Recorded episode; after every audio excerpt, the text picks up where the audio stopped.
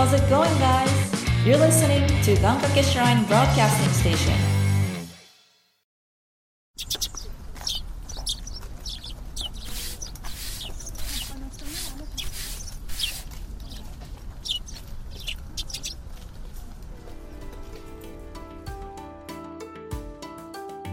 ここは願掛け神社の参道にあるお茶屋さんお店を切り盛りするのはいつも元気なゆうたくんと看板娘のつかささんでもこのお店クリエイターが多く来店する不思議なお店さあ今日はどんなお客様が来るんでしょうかちょっと覗いてみましょう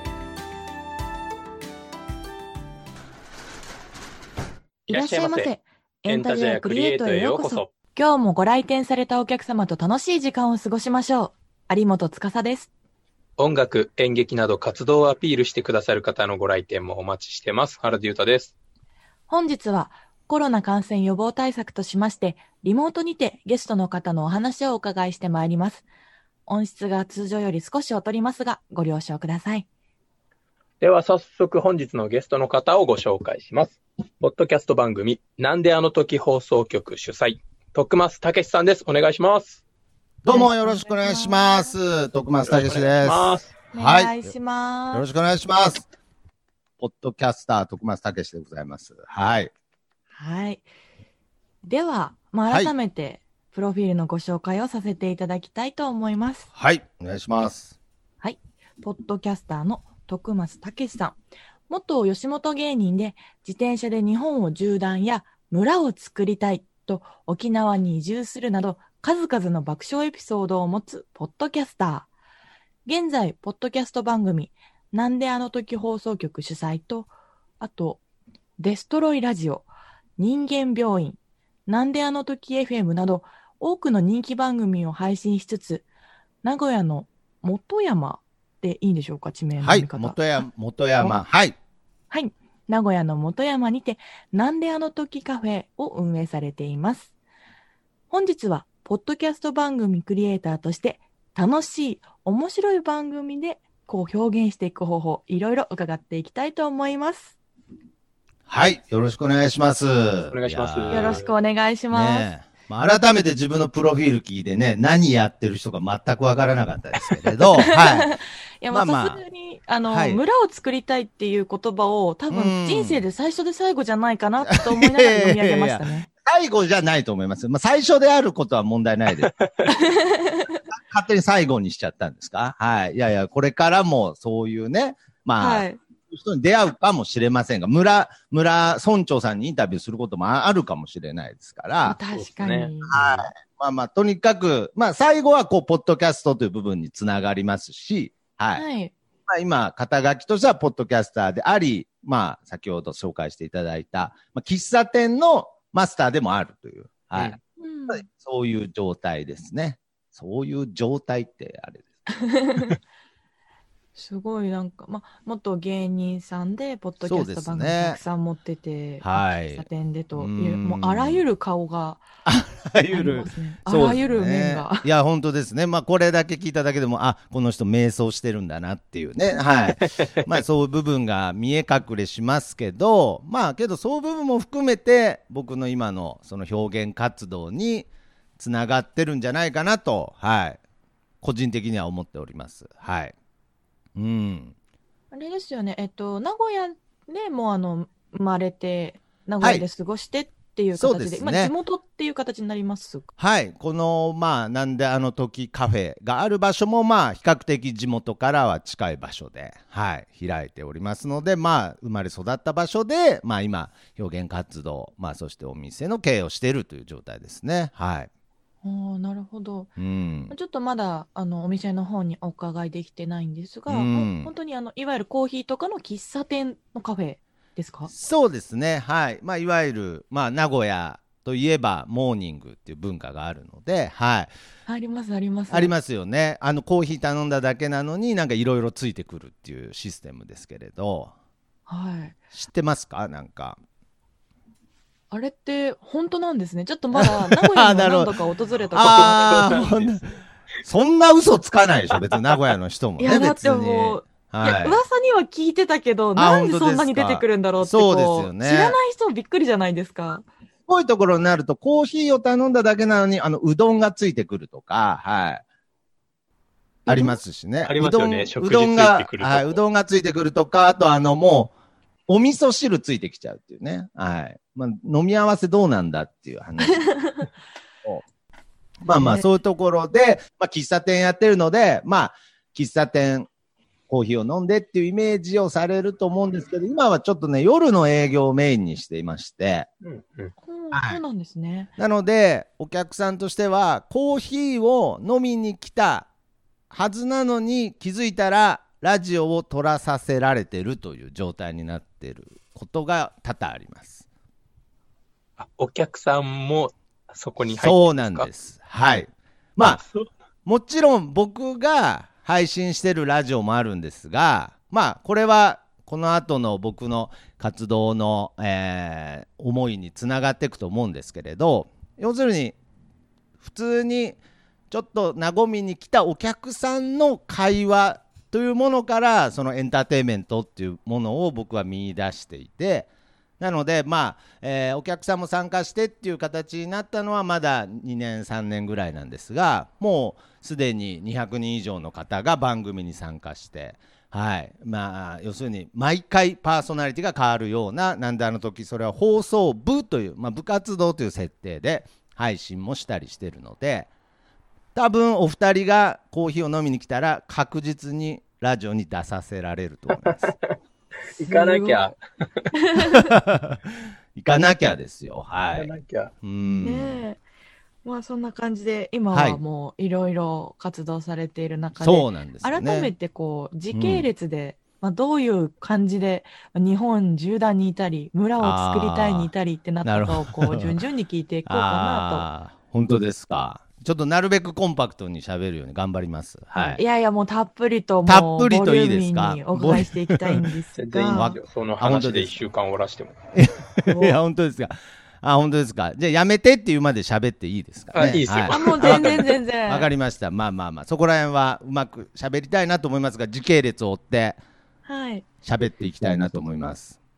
はい。まあ、まあ、戻るとして、まあ、学生の頃、はい。こういうね、あの、人前に出ることをやってるのって、もう学生の頃からそういう、こう、片鱗を見せてた感じだったんですか？ああ、どうですかね。学生の頃は、まあ、いわゆるクラスの人気者っていうタイプではなかったですね。はい。まあそういうなんかこう片鱗っていう部分ではまあ例えば、えー今ポッドキャストやってますけど小学校の時あのおしゃべりランキングみたいなね。このクラスのおしゃべりな人みたいなランキングみたいななんかいろんなランキングなんかあるじゃないですかなんかねあ頭がいいとか勉強ができるとか足が速いとかね、ありますね。はい、そういうところで小学校の時はねおしゃべりランキングでは確かに1位に入ってましたね。はい。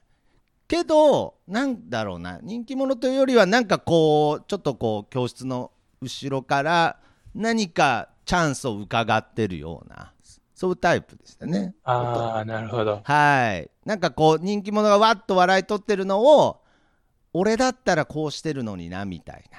うんうんうんそんなことを言いつつ、言うほどこう前に出られない。はい。ちょっともどかしさのある青春時代だったような気はします。はい。そうだったんですね。ん。ちちなみに、今ちょっとずれちゃうかもですけど、部活動って何やられてたんですか？部活動はですね、結構あの、もう小学校から高校の最後までずっとサッカーをやってたので、まあそういう意味では、まあスポーツに明け暮れた青春だったので、うんうんだからまだその、部活動をやってることで、こう爽やか度をなんとか保ててたっていう感じですね、多分。うん。部活動やってて爽やか度を保つ。はい。さ、部活やってなかったら、だいぶこう、もっとその、あの、後列から、俺はもっとできるみたいな念をずっと送り続ける、何かもう、もうちょっとこう、どす黒いものになりかけてた青春時代を、まあ、変な話、部活のおかげで、ちょっと中和できてバランス取れてたかなっていう青春時代でしたね。うんはい。ああ、そうなんですね。いやいや、あんま理解してないですよね、今、なんかね。いや、まあ、あの、爽やかにサッカーをされてたんだろうなっていうやつを、ここもパッて。あ、本当ですか。浮かびましたはい。僕は後ろから爪研いでる姿しか浮かんでない。あそうそう。どういうこと？いやそうもうだから今あの有本さんと原田さんのイメージを合体させるとあ学生時代の僕になるそういうことですね。あなるほどはい。なるほど。そうそういうことです。はい。はい。まあ、高校まで、まあ、サッカうん。ー部活して、そうですね。えっと、まあ、さっきのプロフィールにあった自転車で日本そうですね。えーはいどのタイミングになりますか？えー、とそれはまあ単純に高校、まあ、あのサッカー部だったんですけど結構もうギリギリまで、あのーサッカーもう多分12月ぐらいまで部活をやっていたので、うん。はい、あのいざ、まあ、進路を決めるっていう時に、まあ、ぼんやりは考えてたんですけれど改めて自分が何やりたいんだっていうことを考えた時に、まあ、もちろん進学とかいろんな選択肢があるわけですけれど、まあ、やっぱりいろいろ初めて真剣に考えたんですよね。自分の未来っていうものをね。うん。はい、でまあこうぐーっとまあ大体タイムリミットが3月だったと考えた場合、はい。えータイムオーバーだったって感じですね、はい、思いつかなかったっていう。うん。全く進路が思いつかなくてわーっつって自転車で走り出したって感じですねイメージとしては。それは突発的に走り出したんですか？もう自転車で、とりあえず進路が、進路が決まらなかったんで、とりあえず、あの、自転車で北へっていう進路になったっていうことですね。はい。まあ、その進路っていう意味を当時僕は履き違えてたのかもしれない進ど。路違いだった。進路。進路違いだったんだと思います。で、まあ、とにかく走れば何かつかめるんじゃないかっていうことで、はい。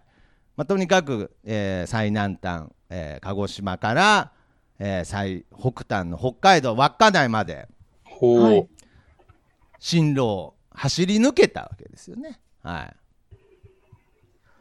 それってちなみにどれぐらいで、いやー、多分ね、ちょっと北海道でちょっとゆっくり走り始めちゃったので、トータルですけど3ヶ月ぐらいですかね。へえ。はい3。ヶ月。3ヶ月かけてやっぱりその高校時代決まらなかった進路を探して進路を進めていったんですけれどうん。まあお二人も多分もう薄々気づいてると思うんですけど、あの稚内についてもあの進路はなかったんで、はい、そこを、ま、稚内に着いた時点であないあないってなって、はい。まあ、結局もう一回振り出しに戻るみたいな感じで、まあ、何を自分はしていこうっていう部分をやっぱり考えるところにもう本当にすごろくで言ったらもうスタートに戻るぐらいの感じでしたね。だからお二人もこれからひょっとして稚内に自転車まで行こうとひょっとしてね、まあ、思ってないと思いますけれどその先には何もないですよね。何もない。はい、えでもこれって、まあ、例えば今の時代、代にまあやろうと思ったら、多分はいスマホ見て何かしらマップで見るじゃないですか。そうですよね。当時はもう携帯電話もまああったはあったんですけど僕は持ってなかったので。はい。もう携帯電話もなく、はい、ひたすら北へっていう。ねもう道路標識を頼りに、こそう っちが多分正しいそうです、う感うん、一回あの仙台で「あすいませんあの北海道行きたいんですけど」って言って「は」って言われたことありますけれど。はい。あの多分そうですよ。そうですね。多分あっちじゃないですかってあの北を指してくれましたけれど。じ。ですね、もう、うん、ですよねっつってまたまた進路を進めてったわけですけど。はいフォエーっつフォエーって言っちゃいましたね。もうはい。はい。春頃にそうですね。春頃だったのでね、あのー北はまだね、ちょっと寒かった、だからもうちょっと後にしろって周りの人にも言われたんですけれど、まあ、とにかく進路を決めたかったんで、はい、まずあの走り始めちゃったんですけれど、北海道は野宿できなくて断念しましたね。それはそうですよ。あのー青森で、あのー最後にこう野宿した時に本当にあの寝たら死んじゃうかもっていうあああいう感覚がちょっと分かったので。いやいや本当に。よくねあのなんか遭難した時あの寝たら死ぬぞみたいなね。ーまあよくシね、ーンよくあるじゃないでですか。まああんまり実際に見たことあるけどあんまり実際に体験したことはないと思うんですけれどす。はい。ちょっとね一人死ん寝たら死ぬぞみたいなコントを一人でやってた気がする気気がします、ねえー。えもうなんか、あどっか行ってしまうかもしれないみたいななんかよぎる感じなんですまあそうですね。なんか眠く眠くなってきたけど寝たら死ぬぞっていうことですね。多分自 自分でこうなんかこう自分で自分の頬をはたきながらまあやっぱりあこれでまあちょっと寝ちゃだめだなと思って、まあ、北海道に入ってからはまあちょっと安い宿を探しながらの旅になりましたけれど、はい、